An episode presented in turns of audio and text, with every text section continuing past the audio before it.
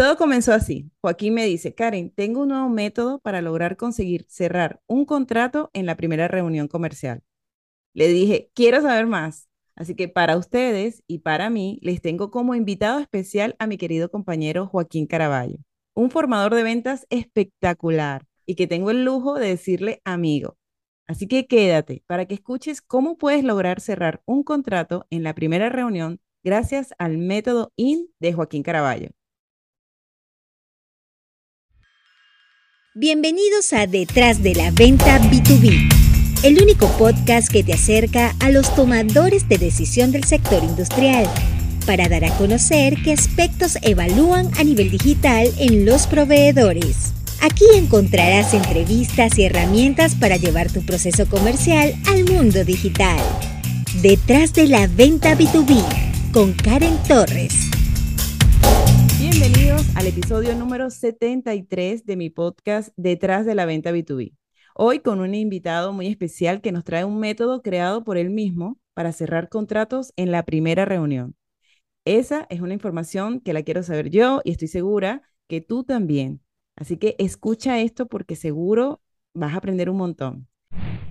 Bienvenido Joaquín, muchísimas gracias por estar aquí en el podcast, por acompañarme y para los que no te conocen, que tengan el placer hoy de conocerte, cuéntales quién es Joaquín Caraballo, cuánto tiempo tienes en esto de las ventas, eh, de dónde surge este método. A ver, Hola Karen, encantadísimo estar aquí, muy amable por, por haberme invitado y, estoy encantado de eh, estar aquí con tus oyentes que, que nos oigan comentar porque Creo que lo que más le gusta a un vendedor es que no que alguien cuente su rollo, que eso es lo que hacemos la mayoría para intentar vender. No, no, no, no.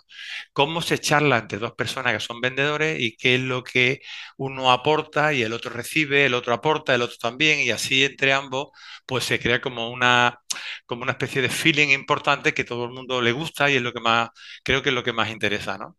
Bueno, eh, me presento así por encima, aunque hoy con las redes sociales es muy fácil, solo tienes que buscar mi nombre en, en, Google o en, o en eh, LinkedIn, que es donde estamos la mayoría, y es fácil, ¿no? Bueno, yo llevo muchísimos años vendiendo, ya tengo mucha edad, por eso llevo muchos años vendiendo, aunque, aunque empecé muy, muy jovencito. Y eh, yo siempre he sido vendedor, me he dedicado a las ventas. Eh, bueno, he, estado desde varios puntos de vista, desde varios, desde varios puestos, perdón. He sido vendedor, bueno, primero vendedor junior en su día, vendedor, jefe de venta, director comercial, gerente comercial. He pasado por todos los puestos, absolutamente. He trabajado para muchas multinacionales, también para empresas familiares, para empresas locales, para todo tipo de empresas.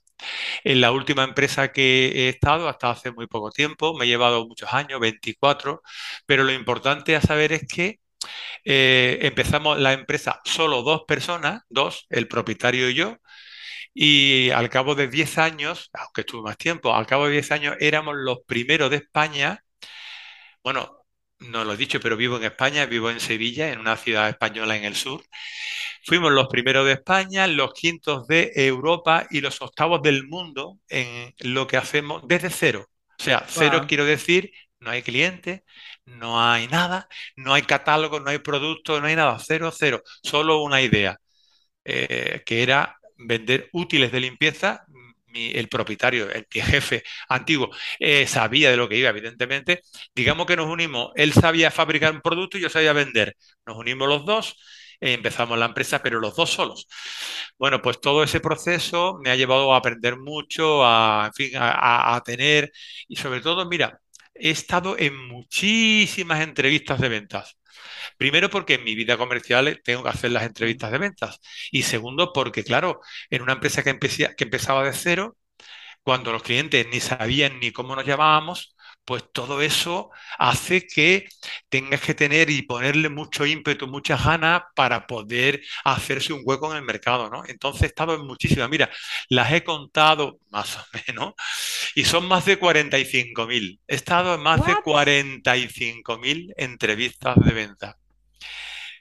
Eh, personalmente, o sea, yo, solo yo con el cliente, habré hecho como 300 o 400 clientes nuevos. O sea, de, sin vendedor, sin nadie. El cliente y yo sin que él conozca nada y yo esté enfrente, 400 clientes nuevos aproximadamente.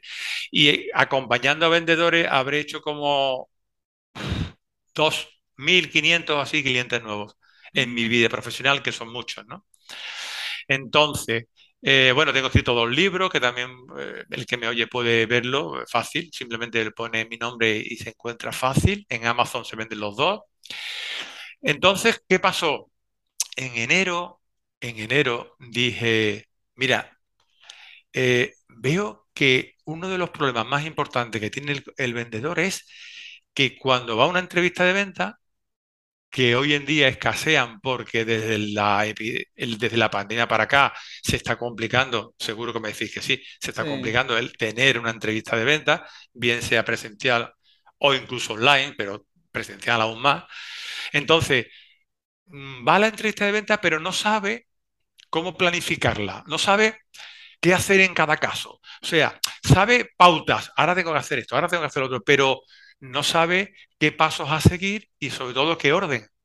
No sabe qué orden, qué pasos. Entonces pensé, ¿por qué no hago un método con tantas entrevistas que he visto, que he hecho, con tantas entrevistas que he analizado? ¿Por qué no hago un método que haga, eh, que lleve pasos como los que puedes ver en un vídeo de YouTube? Paso 1, paso 2, paso 3. El ejemplo que pongo siempre si ves en un vídeo de YouTube cómo hacer una tarta de manzana, te dirá paso uno, ve a la tienda y compra las manzanas, porque si no, es imposible. Claro, no son se pieza. Exactamente. Paso dos, pues coge el cuchillo y pela las manzanas. Paso tres, hay unos pasos, ¿no? Pues yo dije, vamos a ver, aquí yo creo que hay muchos vendedores perdidos. Entonces, ¿cuáles serían los pasos exactos para hacer? Desde que yo sé que tengo una entrevista de venta, o sea, me ha costado mucho conseguirla he prospectado muchísimo, pero por fin me lo ha dado, por fin. Eh, hoy es, eh, por ejemplo, hoy, imagínate que hoy es jueves, pues el próximo jueves o pasado mañana mm, sábado o el martes por la tarde a las 5 tengo la entrevista. ¿Ok? Bien. Como me juego mucho en esta entrevista, tengo que prepararla y hacerlo bien, ¿no? Vale. Pero, ¿qué hago exactamente? Sí, ya sé, preparar la entrevista. Sí, ya sé, hablar de mi producto. Sí, hablé de hablar de los beneficios. Sí, sí, ya lo sé, ya lo sé. Pero ¿cómo lo estructuro? ¿Qué hago exactamente? ¿Cómo es el vídeo de YouTube? Primero pelo las manzanas, ¿no? Vale, primero voy a comprarla, ¿no? Vale, primero ¿qué hago? Y entonces a partir de ahí desarrollé un método que se llama método IN. Salió lo de la palabra IN, ¿por qué? Pues porque empecé a, ¿cómo le llamo a los pasos? ¿Cómo le llamo a los pasos? Y todos empezaban por IN y digo, bueno, pues le, pondré método IN, ¿sabes? Por eso es, por eso Y también por otra cosa que ahora, comentaré. El caso es que eso es la historia. Entonces pensé, desde enero para acá, digo, algo tengo que hacer, algo, y sobre todo porque es un consejo que yo le doy a todas las personas que me quieran oír, que, mira, es preferible tener un nicho de mercado pequeño, pequeño, y que tú en ese mercado seas el que más sabe o de los que más sabes de tu zona, de tu país, de tu de tu región, que tener un nicho muy grande con muchas personas dispuestas a comprar, pero que tú seas uno más. Mm. Entonces, digo, a ver, ¿qué nicho, qué parcela de ventas, porque me dedico a ventas, no, no voy a hacer otra cosa, qué parcela de ventas puedo saber yo más que la mayoría de las personas? Pues digo, mira, yo para mí, para mí, según mi, mi criterio, eh, donde, se me, donde mejor se me da es cuando tengo un face to face con el cliente y sobre todo cuando el cliente es nuevo. Cuando el cliente no nos conoce de nada, a ti no te conoce, a tu empresa tampoco, no sabe ni quién eres y tú vas y qué, y qué haces. Como ahí me considero que, lo hago bien por, mi experiencia, pues digo, pues ahí voy a sacar un método y por eso te, te, digo o te decía para que tus oyentes tengan interés en esto es que lo podemos conseguir en la primera cita. Ah, no, eso, eso, es como ligar en la primera cita. Eh, eso, qué, bueno eso. Voy a rescatar ahorita algunas cosas que, que dices. Esto de, escoger un nicho está súper bien y, la verdad es que al vendedor le cuesta porque sabes que los vendedores queremos todo. Mm. Todo lo que se mueva, que me pueda generar ingresos, a todo le va a mover, y le va a picar y al final eso no trae los resultados que uno quiere. Y luego en esa parte en la que eres buena vendedor, si eres bueno presentando, si eres el mejor cerrando, si eres el mejor, eh, no sé, negociando, encuentra cuál es esa fortaleza que tienes y las que sientas que tienes debilidades, vete con uno de tus compañeros que tenga esa fortaleza y esa habilidad. porque te va, te va, te va a funcionar bastante bien. Creo que dentro de esa misma búsqueda también yo creo que para mí la parte de crear contenido también me encanta, me encanta y dentro del proceso de ventas creo que también es una parte importante. Así que me alegra encontrar al que sea bueno en la, en la introducción con los clientes, porque después de tantas reuniones que has tenido, evidentemente eres muy bueno en esto. Entonces, así que cuéntanos de qué trata este método, cómo es el proceso y, y cómo, cómo garantizamos estos resultados. A ver, mira, primero, para hacer un símil que la gente se quede con él, es una entrevista de ventas, sobre todo cuando es la primera vez que visitas al cliente, se asemeja a un viaje en tren, ¿ok? Un viaje en tren. Tú te vas a montar en, en un vagón del tren, tu cliente se va a montar en el mismo vagón que tú del tren, que es el tiempo que estás en la entrevista, bien sea online o bien sea presencial, y tú le vas a explicar, él te va, o estás mirando, imagínate que estás en un vagón del tren donde estáis eh, sentados uno enfrente del otro, ¿no? Y tú estás en el tren sentado con él. Bien, un viaje en tren tiene paradas, ¿no? Tú te montas en la primera estación donde sea de tu pueblo, de tu zona, de tu, de tu ciudad, y te quieres bajar en otra estación donde es tu destino, ¿no? Bueno, pues cuando tú te montas en esa estación, quiere decir que sería la apertura de la entrevista, como empieces. Es igual que cuando estás esperando en la sala de espera que te toque y te dicen, puedes pasar. Esos momentos antes sería la apertura en cuanto estás allí. Y cuando llegas a tu destino, sería el cierre.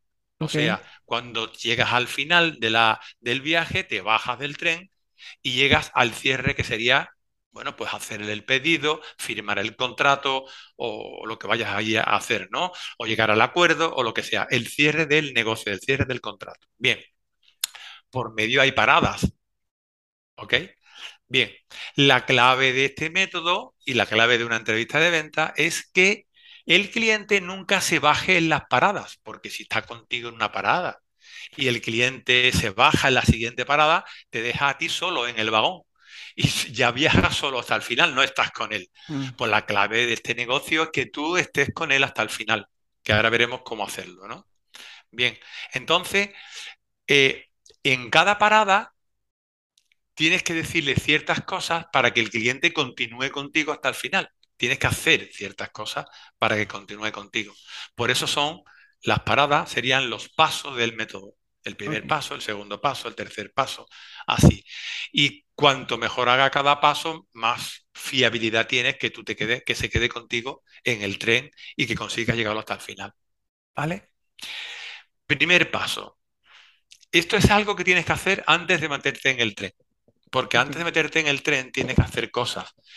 Y mm, lamento decir a todo nuestro oyente que es donde más fallamos los vendedores. A los vendedores nos gusta hacer el trabajo antes de. Y desgraciadamente, el que tú triunfes, eh, las posibilidades más importantes de éxito cuando tú triunfas es cuando haces ese trabajo antes de. Ese paso, ese trabajo que tienes que hacer se llama investigación, porque empieza por investigación. Ok. Ah, por cierto, se me ha olvidado una cosa.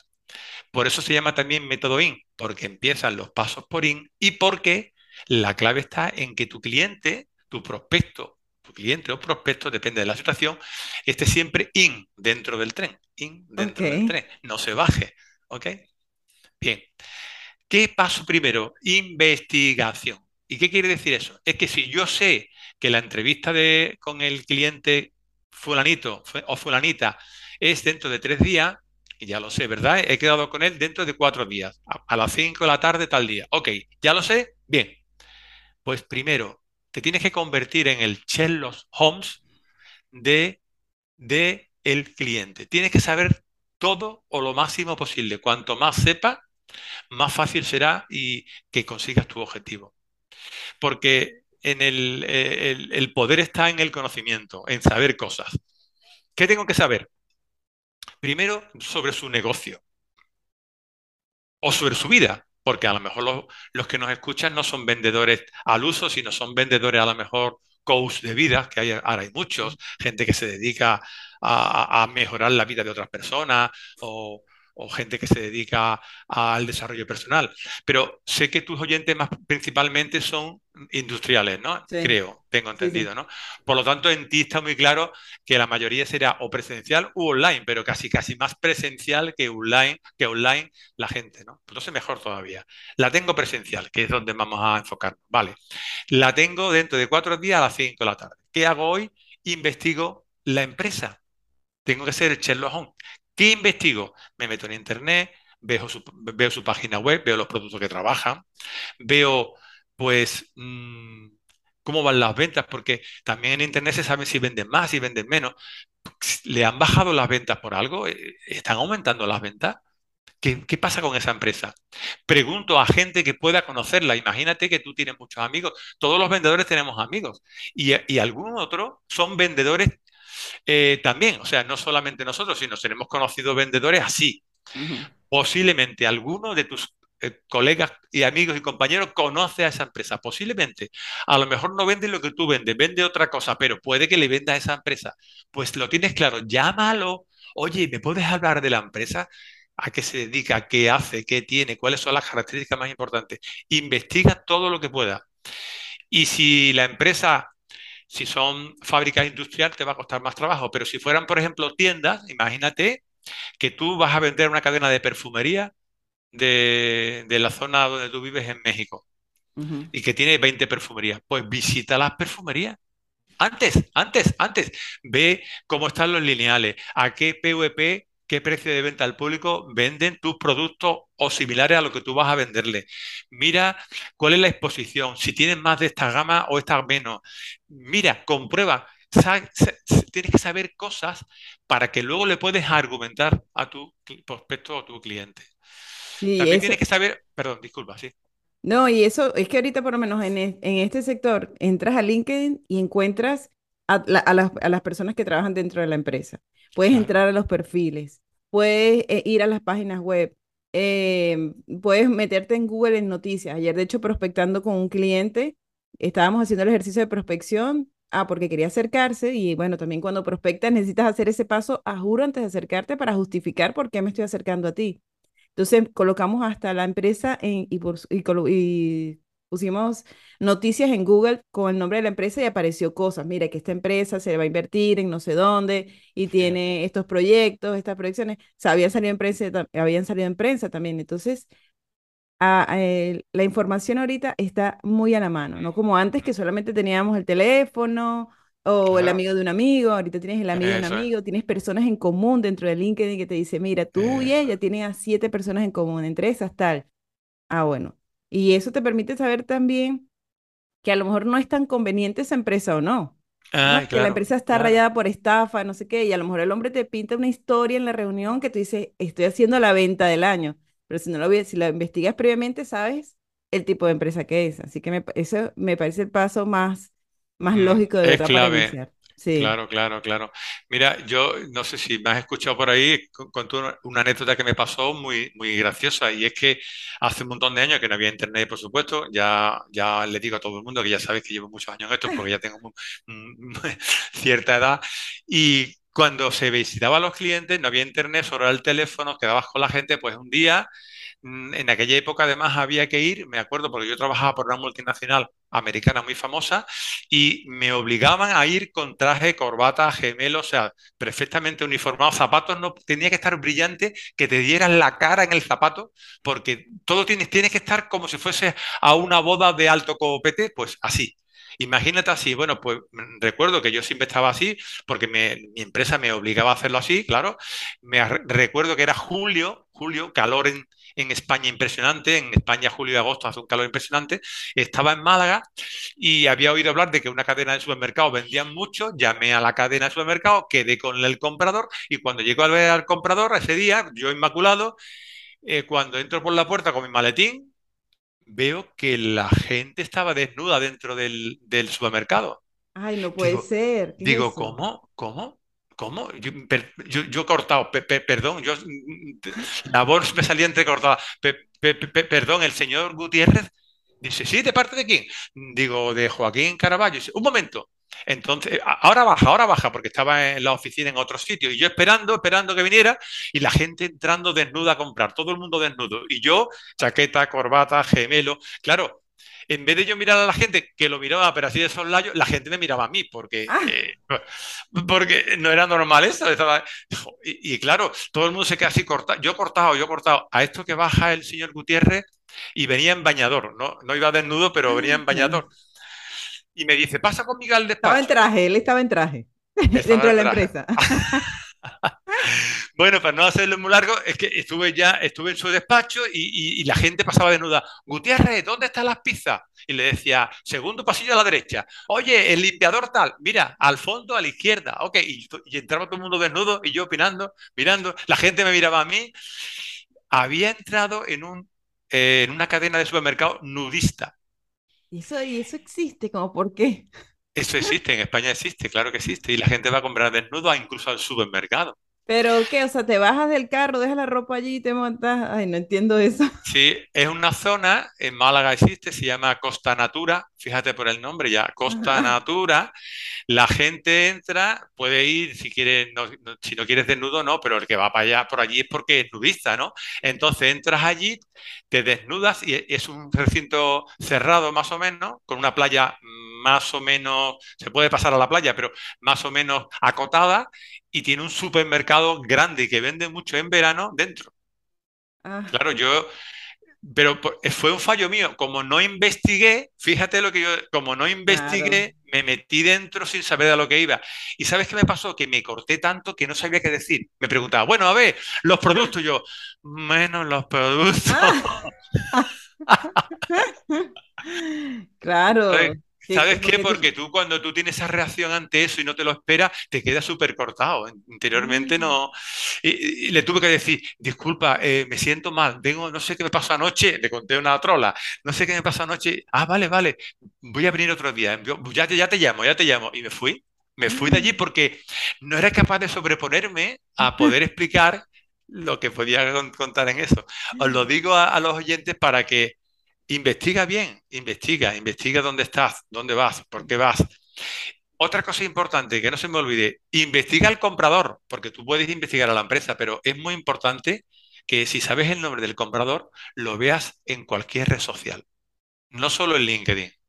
Tiene, eh, publica algo en Instagram, tiene familia, tiene hijos, tiene mujer, novio, novia, tiene alguien que sale en la foto con él y lo publica en TikTok, en Instagram o en cualquier otra red social eh, habitual o en Facebook. ¿Por qué? Porque ahí tienes que comprobar una cosa, cosas comunes que te unan con el comprador. Por ejemplo, si tiene hijos y tú tienes hijos, ya tienes algo de qué hablar. Si ves que los hijos son pequeños y los tuyos también, ya tienen algo de qué hablar. Se trata de que tú veas cosas, eh, razones comunes que ambos tenga, tengamos para poder romper el hielo cuando te vayas a entrevistar la primera vez. Porque siempre que tú conoces a un cliente por primera vez, hay un poco de cortedad por las dos partes, por la parte suya y por la parte nuestra, porque no se conocen. ¿Cómo rompo el hielo? Háblele de cosas comunes. Ahí interviene una parte de la neurociencia que son las neuronas espejo, que son a la gente nos gusta a las personas que se parecen a nosotros, la gente que tiene los mismos gustos, la gente que tiene las mismas aficiones. Por eso tenemos amigos, porque tienen las mismas aficiones. Entonces, busca algo que tenga en común con tu- contigo. Si pueden ser dos o tres cosas, mejor. Y si ya vas preparado, pues vas a ir con una soltura a la, a la entrevista increíble, porque tienes, la prepar tienes preparado la, la empresa, tienes preparado las preguntas que le puedes hacer y tienes preparado al comprador y algo común con él para hablar del tema. Ok. ¿ok? Eso es súper importante. Cuando tú consigues ese contacto, o sea, eh, cuando tú consigues ese match por dónde entrarle, eh, baja también los niveles de, de estrés de lo que viene para lo que están ahí juntos en la reunión. Así que es. sí, investigar a todo, a, a todo, en todos los canales, como tú dices, Instagram, TikTok, eh, todo lo, toda la, la, la forma que puedas, porque bueno, ya tienes un nombre, ¿sabes? No es como que llegas a una empresa que no sabías ni siquiera cómo, sino, compras, por favor, no, ahorita ya tú puedes saber Pedro Pérez de compras. Eso es, eso es. Y si le has investigado, sabrás muchas cosas de él que van a salir, que vas a provocar que salga, ¿ok? Vas a provocar que salga Claro, para romper ese hielo que es importante. claro, Como claro. tú bien, como tú bien dijiste antes, Karen, en esta fase de investigación puedes ver si a lo mejor la empresa no es la más adecuada para tu producto o tu servicio. Imagínate que visita las tiendas y no encaja tu producto o tu servicio en ningún sitio. ¿Qué Mm, le vas a ofrecer? Porque tú tienes siempre que, ten- que tener en cuenta que le vamos a, le vamos a hacer que el cliente piense que vienes a ayudarle, no a venderle, a ayudarle, a ayudarle a mejorar su negocio, ayudarle a, a- a ganar más dinero, ayudarle a desarrollarse mejor. Al, en- al final es a ayudarle a la persona que regenta el, el negocio o que compra y al, y al negocio en sí. Por lo tanto, puedes ya investigar desde la investigación y saber que a lo mejor para tu producto o servicio no cuadra esa empresa. Y si no cuadra esa empresa, ¿para qué vas? Pierdes claro, tiempo, eh, esfuerzo, preparación y todo. Exacto. Pero bueno, ahí sí, por ejemplo, eh, eh, investigando la, porque ya ahí en teoría, si te invitaron a esa reunión, nada, tú ya sabes más o menos qué es lo que puedes y lo que, sabes también ya lo que va a pasar, porque si te invitaron a esa reunión y ya la investigaste y viste que no le encaja, ¿qué ujú. puedes? Puedes decirle que no, tú le dirías que no, que ya no, que ya no irías a la reunión. Yo sí veo que no caja nada, nada, nada, le digo que no desde el principio. Mira, perdona, no, no queremos perder el- no te quiero hacer perder el tiempo. Yo a, a ellos no te quiero hacer perder el tiempo porque no creo que merezca la pena. Y, y para qué vamos ir para allá, tú, tú vas a perder el tiempo de una hora, yo también, el desplazamiento. Yo creo que no es mejor. Si tú lo ves claro. Ah, Otra cosa es que tú no conozcas ciertos aspectos de la empresa y a- y en esos aspectos de la empresa luego le puedes proponer algo, ¿eh? Porque tú a veces no conoces todo. ah, ok. Puede que no conozcas todo.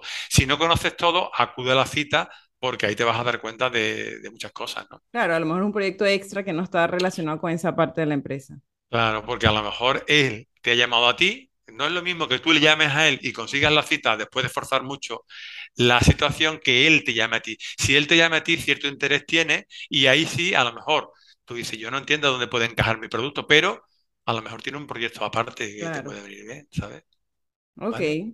Luego que investigamos, El segundo paso sería la iniciativa. ¿Ves? Otro in. Iniciativa. Iniciativa. ¿Esto qué quiere decir? Quiere decir que tú siempre tienes que llevar la iniciativa. Y eso es lo segundo que fallamos. Lo primero que fallamos los comerciales es en la investigación, pero después en la iniciativa. Nos dejamos llevar por el cliente. Mira, si tú quieres sembrar autoridad, si tú quieres hacer que el cliente sienta que tiene tu autoridad en lo que vendes, tienes que llevar la iniciativa, tienes que marcar los pasos, tienes que decir, ahora vamos a hacer esto, ahora hacemos lo otro, y que vea el cliente que tú sabes de lo que va y por eso marcas los pasos. Yo lo que suelo siempre decir es, le propongo la agenda, como tengo preparada la agenda, que mira, pues primero vamos a hablar de esto, después continuaremos de lo otro, tercero vamos a seguir con no sé qué, y cuarto, ya el mismo cliente se da cuenta de que tú vas a llevar la iniciativa en todo. Y eso, aunque parezca algo incongruente, le encanta a la mayoría. Es como Mm. cuando eh, tú dices, vente a España, ¿ve- ¿vale? Tú, tú, tú, Karen, vienes a España. Y alguien te dice, bueno, Karen, ¿dónde vamos? Y tú dices, ah, pues yo no no. sé, yo nunca he venido aquí. ¿No te gusta más que alguien te diga, Karen, mira, ¿tú cuántos días vienes a España? Ah, pues tres, estupendo. Pues mira, vamos a empezar por Madrid, vamos a ver esto, esto, mañana hacemos esto, esto, pasado hacemos no sé qué, pasado. Y te dejas llevar a que sí, porque te gusta, porque ¿quién lleva la iniciativa? La persona que te ha invitado o la persona que te ha dicho que vengas, ¿no? Pues esto es igual. El cliente se siente muy aliviado cuando lleva a otra persona la iniciativa. Y además, eh, como demostremos no iniciativa, le tengo que decir una cosa a la audiencia, es los peleles no venden. La es gente que se deja llevar no vende, no demuestra autoridad. Y si tú quieres llevar tú quieres demostrar autoridad, tienes que llevar la iniciativa siempre.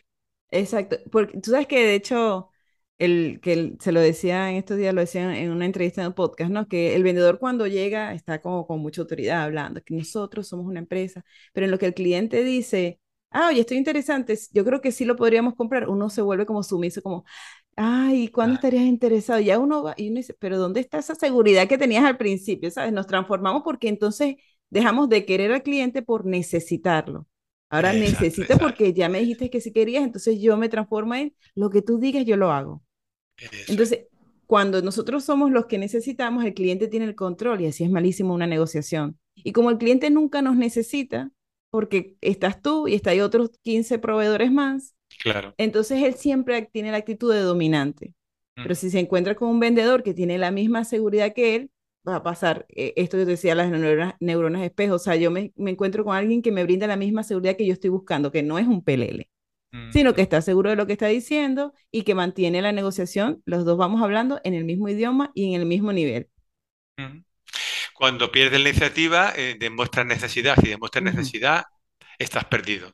Si vendes es porque el cliente va a poner el precio, va a poner la- va a ponerlo todo, va a poner Exacto, el precio, va a poner las condiciones, cuándo lo vas a servir y cuándo te va a pagar. Todo lo va a poner el cliente. Y claro, entonces tú no llevas el control. Si Mm. no llevas el control, ma- malament, como dicen los catalanes, malament, no, no va la cosa así. Exacto, pierdes, pierdes terreno y pierdes autoridad, vendedor. Así que dignidad, dignidad hasta el final. mm, eso es, eso es, eso es. Muy bien. Ok. La tercera fase, el, tercer paso sería la indagación. Indagación, las preguntas, ¿vale? Las preguntas. Tú tienes que preguntar. Las preguntas lo has podido preparar eh, en la, en la fase de investigación y luego cuando el cliente ha ido hablando, tú ya tienes en la cabeza otras preguntas que le puedes hacer. ¿Ok? Entonces tú tienes que tener preparadas las preguntas que le vas a hacer, como has investigado su negocio, también tienes otras, más lo que el cliente vaya hablando y vayas preguntando. Siempre tienes que hacer preguntas encaminadas a lo que a ti te interesa, Claro. porque eso es otra cosa. Mucho pregunta. ¿Y qué pregunto? Vamos a ver. ¿Y qué pregunto? Vamos a ver. Tú tienes que preguntar cosas que te interesen a ti, porque el que pregunta es el que lleva el camino de la conversación. Si te fijas, cuando hay dos amigos o tres hablando y alguien dice, oye, ¿viste el partido del, del Real Madrid la semana pasada? Ah, pues sí. ¿De qué están hablando? Del partido del Real Madrid de la semana pasada. Pero si en, en vez de decir eso hubiera dicho, oye, ¿os gustó el restaurante que fuimos el domingo? Hubieran hablado del restaurante del domingo.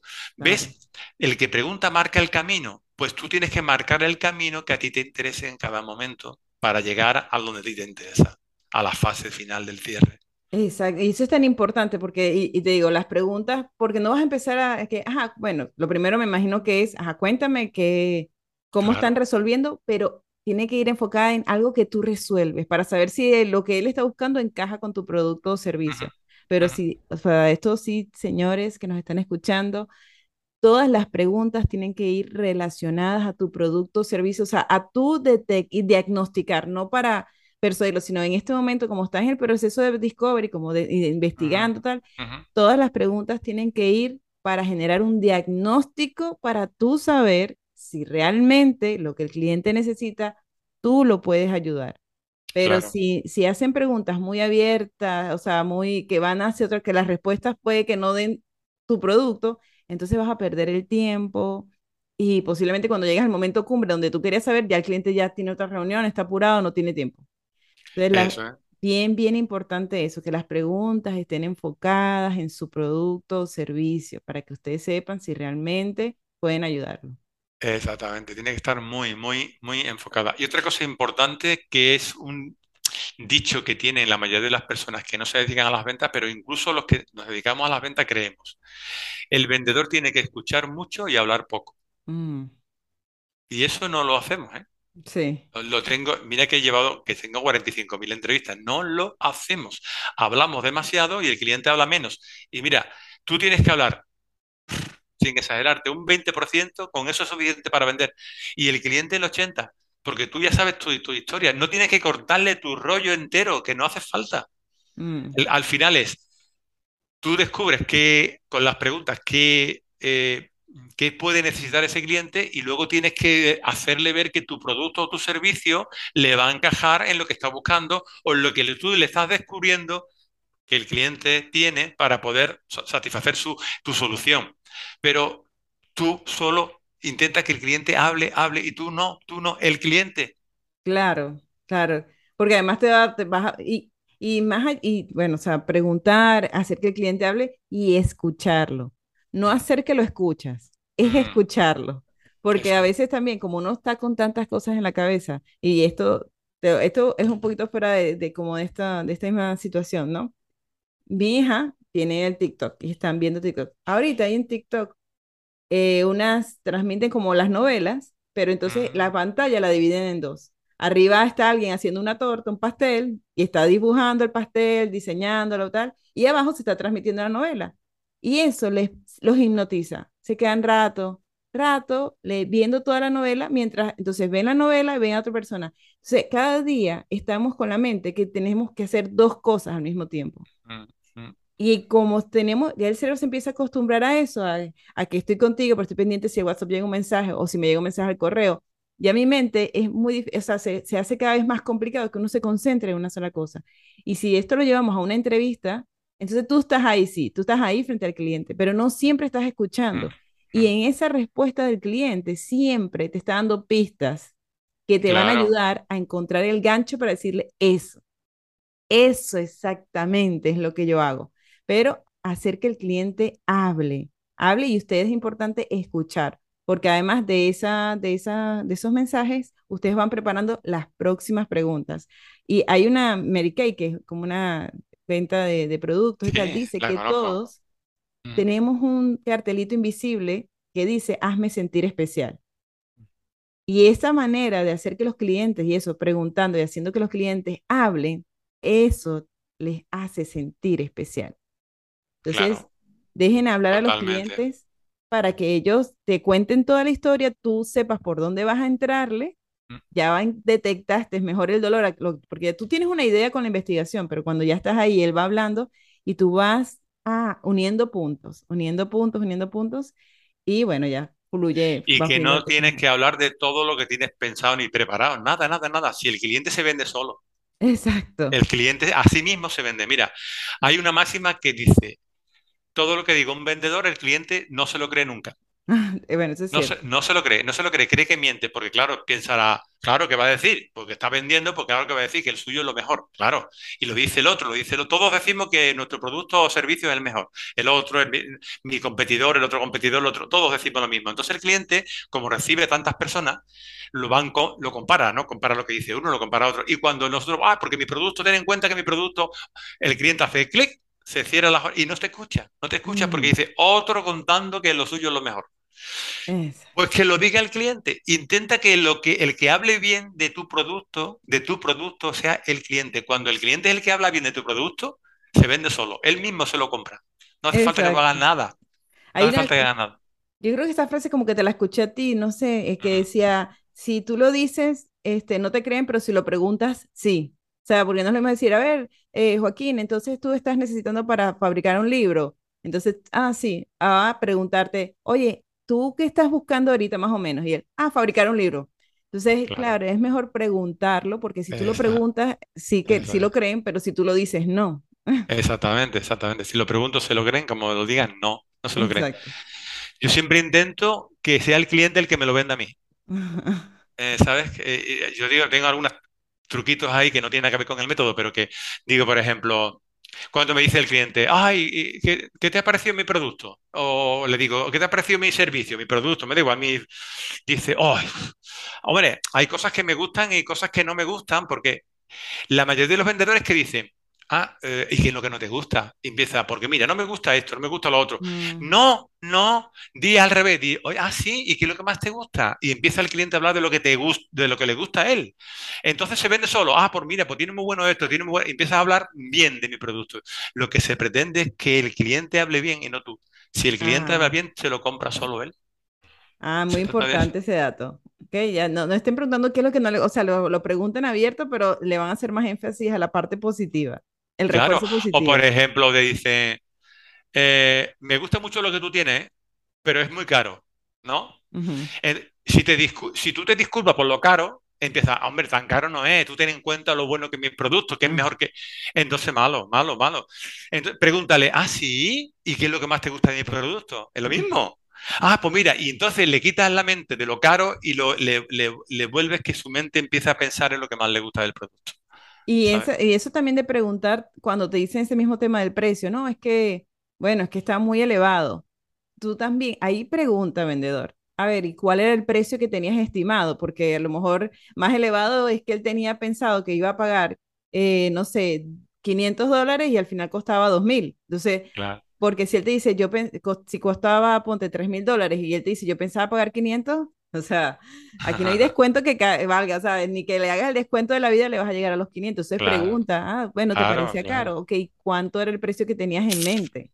Para uno tener idea si hay posibilidades con un descuento o no. Claro, claro. Ok. Entonces, ya investigamos, y ya, dominamos la conversación, ya indagamos con el cliente haciéndole preguntas. Ahora, ¿qué se hace? El cuarto paso sería la insignia. Insignia. ¿Qué, qué sería la insignia? Bueno, pues, ¿qué te distingue a ti de tus competidores?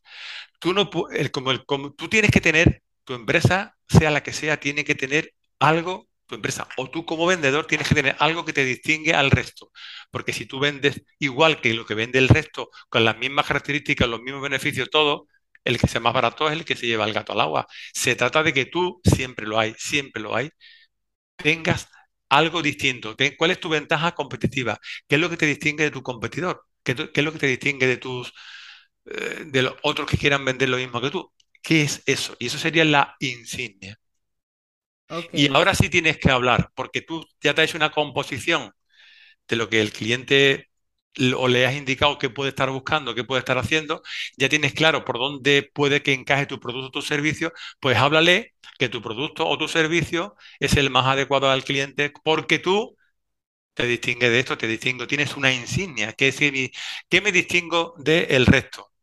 Exacto y solo háblale de beneficio que le puedes hablar. No le hables nunca que la caja tiene seis unidades o que la caja es de cartón o que... Tiene la mejor calidad. O que tiene la mejor... No, no, no, no. Dile beneficios que a él le puedan encajar. Solo, beneficios, solo compramos los beneficios. Lo que pueda hacer por mí, nada más. Y los beneficios, sabes, a veces que ni siquiera te los tienes que aprender. O sea, te lo digo así.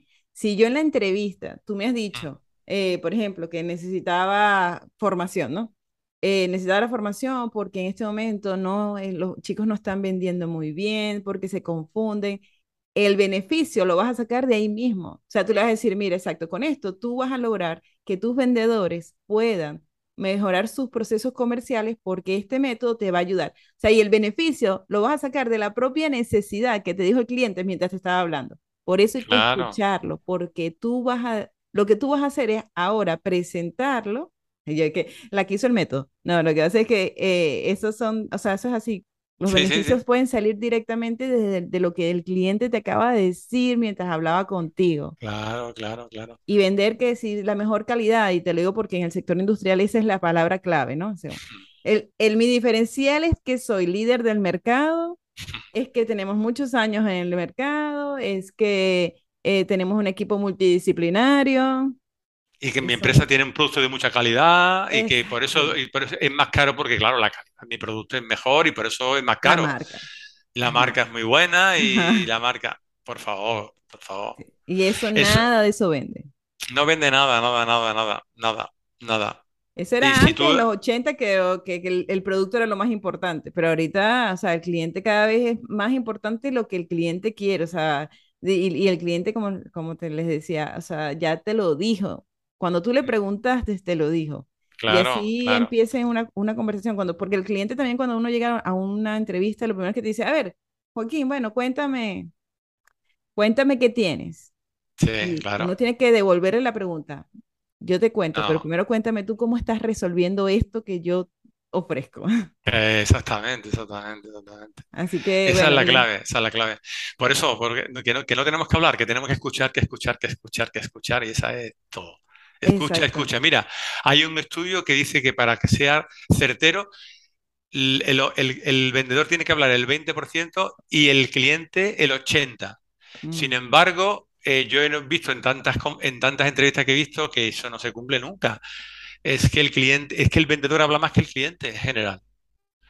Y hay un estudio norteamericano muy reciente que dice que en la mayoría de las entrevistas de ventas reciente, reciente, el 60 lo habla el vendedor y el 40 el cliente. Mm. Y que el cliente se siente mal porque no le ha dicho lo suficiente cosas al vendedor para que se entere bien de cómo sería lo ideal. O sea que encima se quejan los clientes de que los vendedores no lo escuchamos. Mm. Lo tenemos fácil, escucha. Exacto, esa es la clave. Escucha. Y, Y le, incluso sirve para la creación de contenido, te digo, porque tú Claro, empiezas a, eh, cli- yo siempre le digo a los vendedores, pregunta que te haga el cliente, pregunta que conviertes en contenido, porque esa duda la tiene él y la tienen 10 clientes más. O sea, ah, ¿y cuánto tiempo demora una instalación de esto? Vamos a publicar un post sobre cuánto tiempo demora una instalación con mis equipos.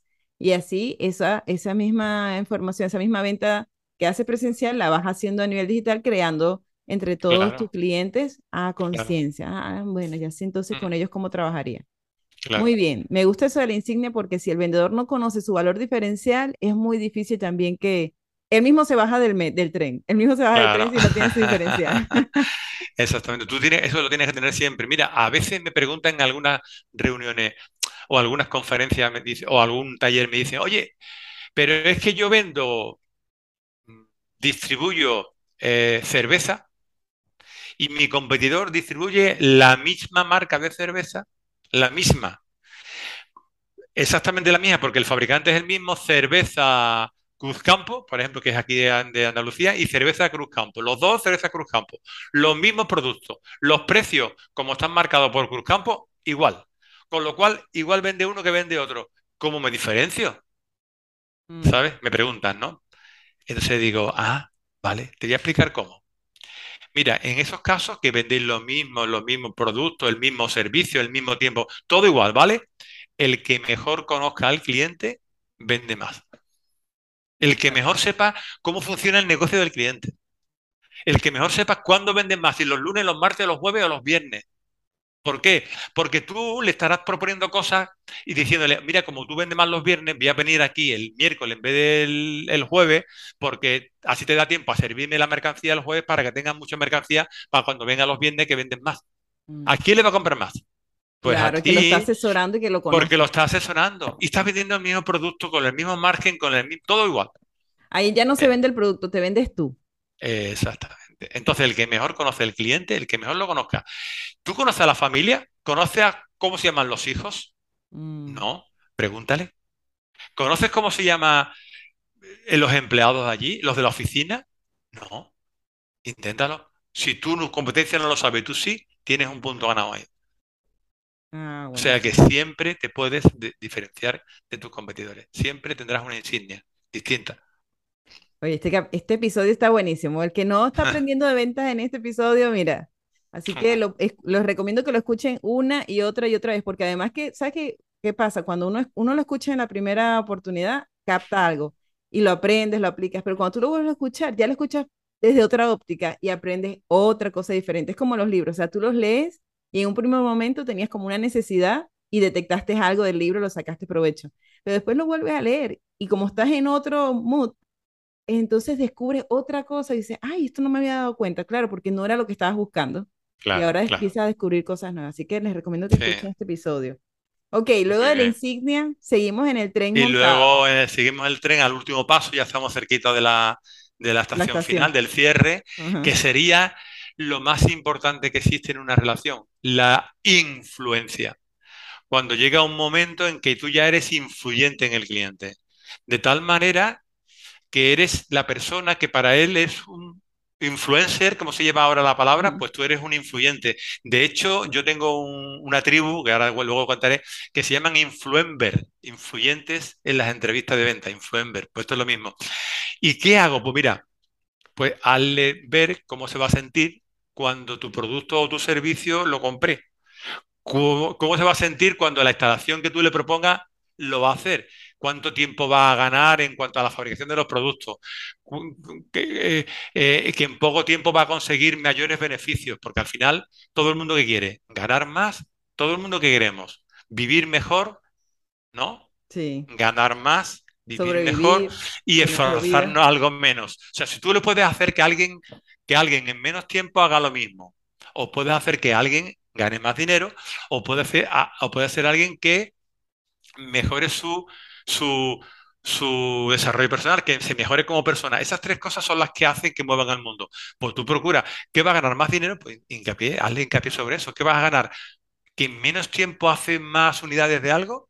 Pues eso conlleva que si trabaja o trabajar menos o trabajar las mismas horas con más unidades, si tienes más unidades, más vas a vender y si más vas a vender, más vas a ganar, ¿no?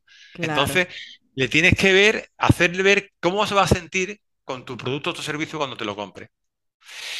Y yo siempre, para demostrar autoridad, le hago una pregunta que no me sepa responder. ¿Cómo cuál, eso es muy fácil. Mira, si yo vendo formación, mm, como vendemos formación, ¿no? Claro, yo me tendría que entrar en cada empresa, pero si yo vendo formación, le digo, oye, ¿tú sabes de media cuánto tiempo hablan tus vendedores en una entrevista de venta? Y dice, no, ni idea. Pues mira, yo no he entrado en tu empresa, no lo sé porque estamos hablando, pero que sepa que hay un estudio que el 60% lo habla el vendedor y el Mm. 40% solo el cliente. Y resulta que los clientes se quejan porque dicen que no le escuchan. ¿Qué pasaría si yo te hiciera una formación y te aseguro que, los, que los, tus vendedores solo van a hablar el 20% y los clientes el 80% y te vaya a multiplicar las ventas? ¿Me la compraría? Ah, no, ¿Eh? tú eres un maestro. ¿Sabes? Le hago una pregunta que me va a decir, no, no tengo ni idea.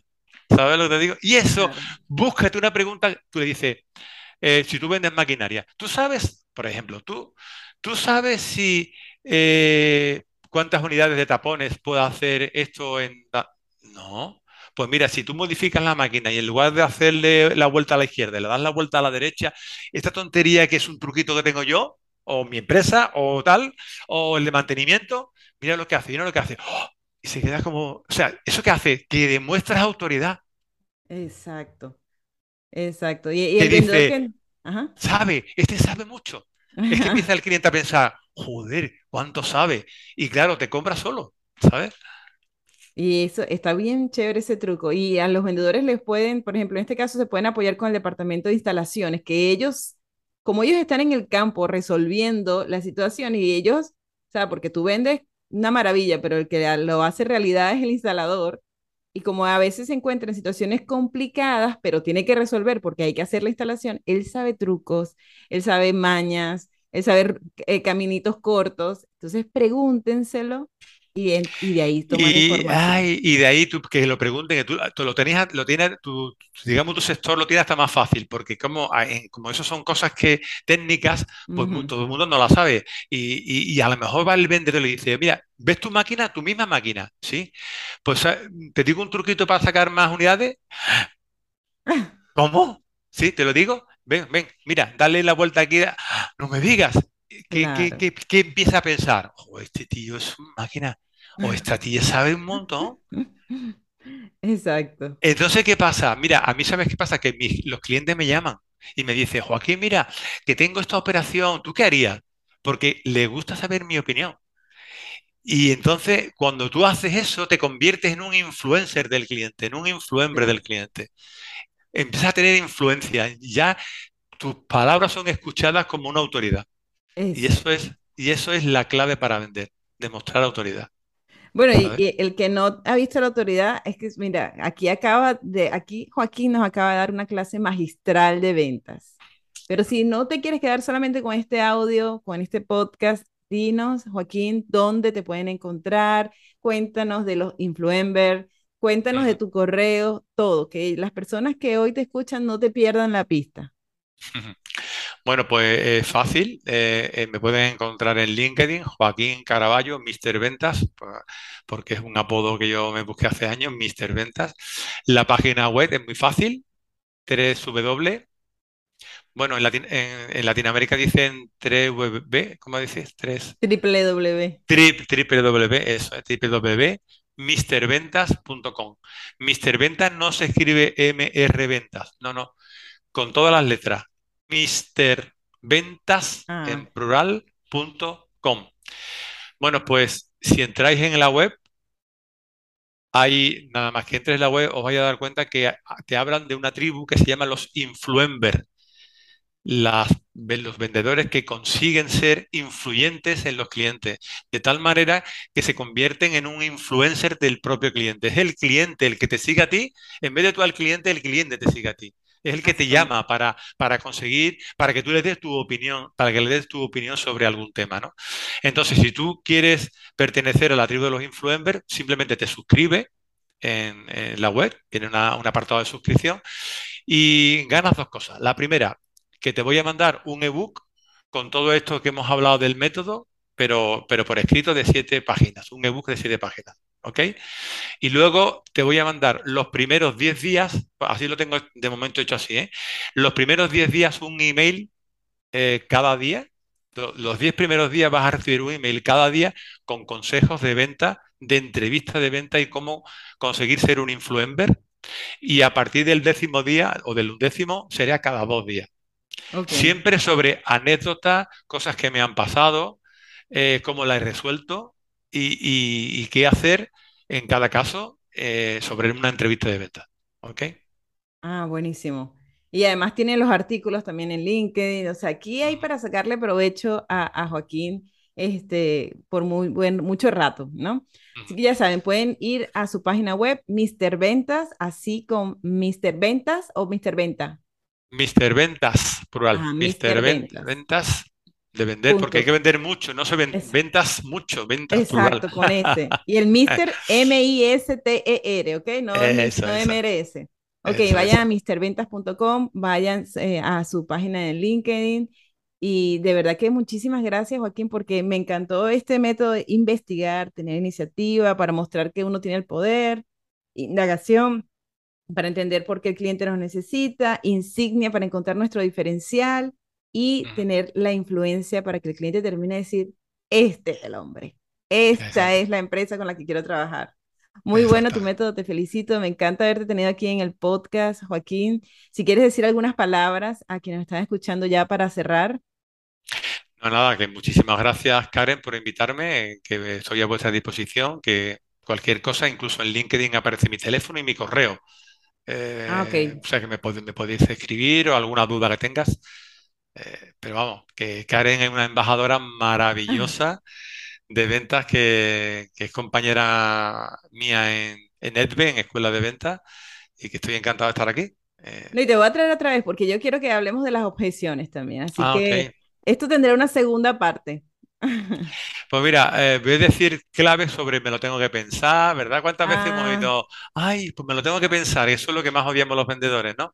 O cosas como, como el, mi producto, ay, pero tú eres más caro que la competencia, o me gusta, sí, me gusta, pero tú eres muy demasiado caro, demasiado costoso. Esas cosas lo vamos a ver, verá qué fácil se puede hacer. Ah, bueno, ya aquí vas a, ya la gente me va a empezar a decir que entrevístalo mañana. Ok, entonces ya sabe, quedamos pendientes para esta segunda parte, para saber las objeciones, así que estén atentos porque en cualquier momento puede salir ese episodio. Muchas gracias, Joaquín, por, por tu tiempo, por tus conocimientos, por tu experiencia, por compartirla de forma tan generosa. Eh, te deseo mucho éxito en esta, eh, con esta nueva metodología y que muchos vendedores tengan la fortuna de trabajar contigo. ¿Ok? Muchas gracias, Karen. Y muchas gracias a todos ustedes por escucharnos el día de hoy. Eh, espero que les haya gustado, como me gustó a mí, me encantó y por eso vamos a una segunda parte de este método, porque ya lograste la influencia ahora. Y si me pone objeciones, ah, bueno, te lo digo en el próximo episodio. Nos escuchamos la próxima semana con un nuevo episodio. Que tengan todos el mejor día posible. Gracias por acompañarnos una semana más en Detrás de la Venta B2B con Karen Torres. Karen Torres se escribe con M al final. Recuerda seguirle en LinkedIn y YouTube como Karen Torres y puedes suscribirte en su página web karentorres.com. Hasta una próxima oportunidad.